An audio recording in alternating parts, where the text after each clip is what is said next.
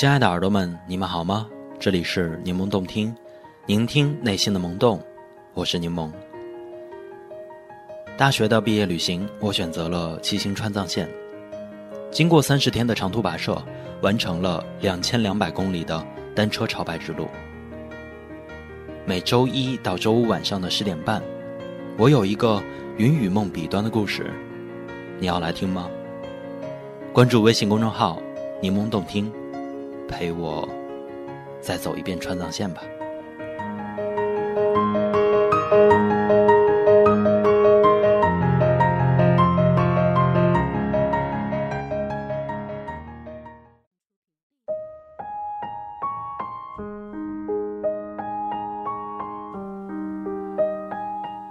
骑行川藏线似乎是从二零一二年开始火爆起来。每一年的七八月份，数不清的辞职旅行者和暑期大学生前仆后继地踏上了川藏之旅。沿途村镇的居民看到其中商机，开客栈的、开商店的、开餐馆的层出不穷。而新的四大俗也慢慢的流传开来：城里开咖啡馆，辞职去西藏，丽江开客栈。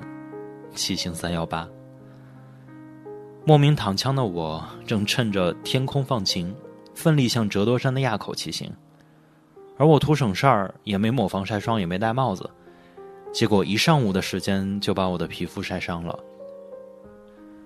我想，也就是从那个时候开始吧，从一个青涩少年蜕变成眼角满是鱼尾纹的沧桑大叔。到达山顶还没来得及和标注着海拔的石碑合影，狂风暴雪从天而降。四千多米高的地方，天气就是这样的反复无常。匆忙的下山，其实下雪天下山比上山更危险、更痛苦。公路沿着山体蛇形盘绕，两层公路之间大约有近百米的落差。若是雪天路滑，不小心侧滑出公路，非死即伤啊！上山虽然累，但是运动起来好歹身体是暖和的。下山时除了捏车闸，不需要再做其他的别的动作，瞬间就会被冻僵。最可怕的就是手指头冻得没有知觉，刹不住车。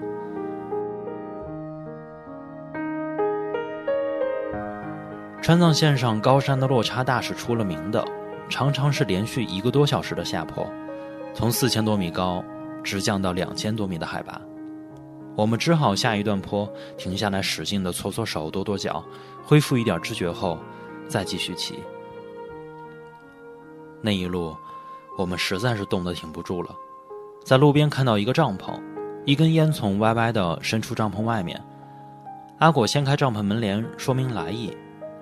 帐篷里有一位藏族老太太，盘腿坐在床上抽烟，一个小女孩依偎在她的怀里，一位中年妇女在烧水。炉子旁边懒洋洋地趴着一条狗。女主人一看我们几个人可怜兮兮的样子，把我们都让了进来，张罗着给我们倒热水。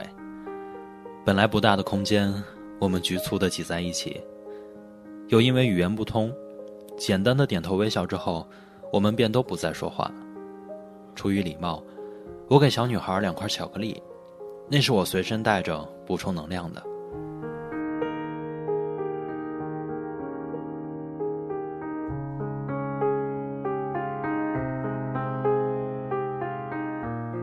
雪小一些的时候，我们再次出发。傍晚时到达新都桥，找了一家客栈住了下来。客栈有一个非常大的院子，也有自驾的住在这里，车停在院子里。老板是兄弟俩，三十岁，收拾住宿、做饭、修自行车，都是他们两个人完成的。晚饭后和他俩简单的聊天原来他俩都喜欢骑单车，也骑行过川藏线。一年前辞掉了上海的工作，来这里开客栈。我环顾四周，自行车工作台上的工具摆放的整整齐齐，就餐区的桌椅也很有品味。哥哥坐在餐厅的一角，在昏黄的灯光下练习吉他，表情安静认真。这一幕深刻的印在了我的脑子里。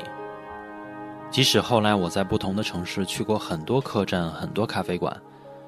但这一家是让我觉得最美好、最安逸的。其实那一刻，我非常羡慕这哥俩，想着什么时候我也能开一家像这样的客栈啊。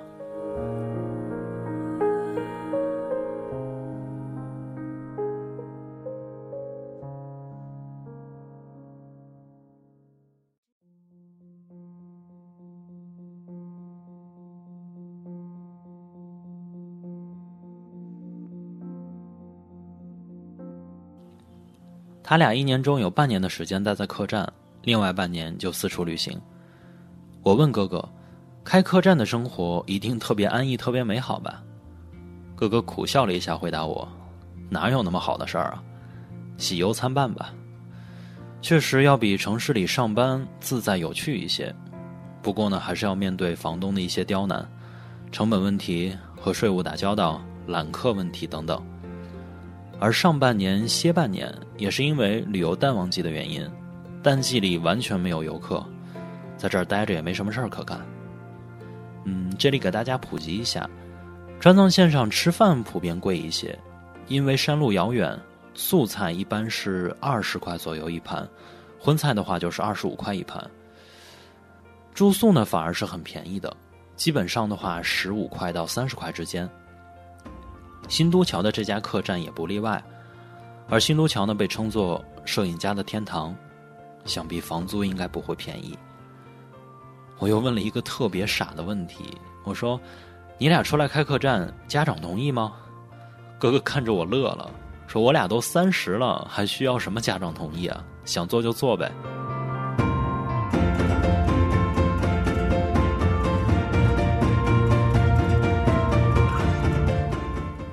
是啊，想做就做呗。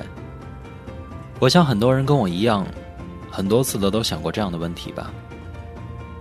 我到底想做什么呢？我到底想要什么呢？这三年间，我瞒着爸妈放弃过安稳的工作，我换过生活的城市，换过工作的行业，我一腔热血的创过业，也赔过钱。我爱过别人，也和他们分开过。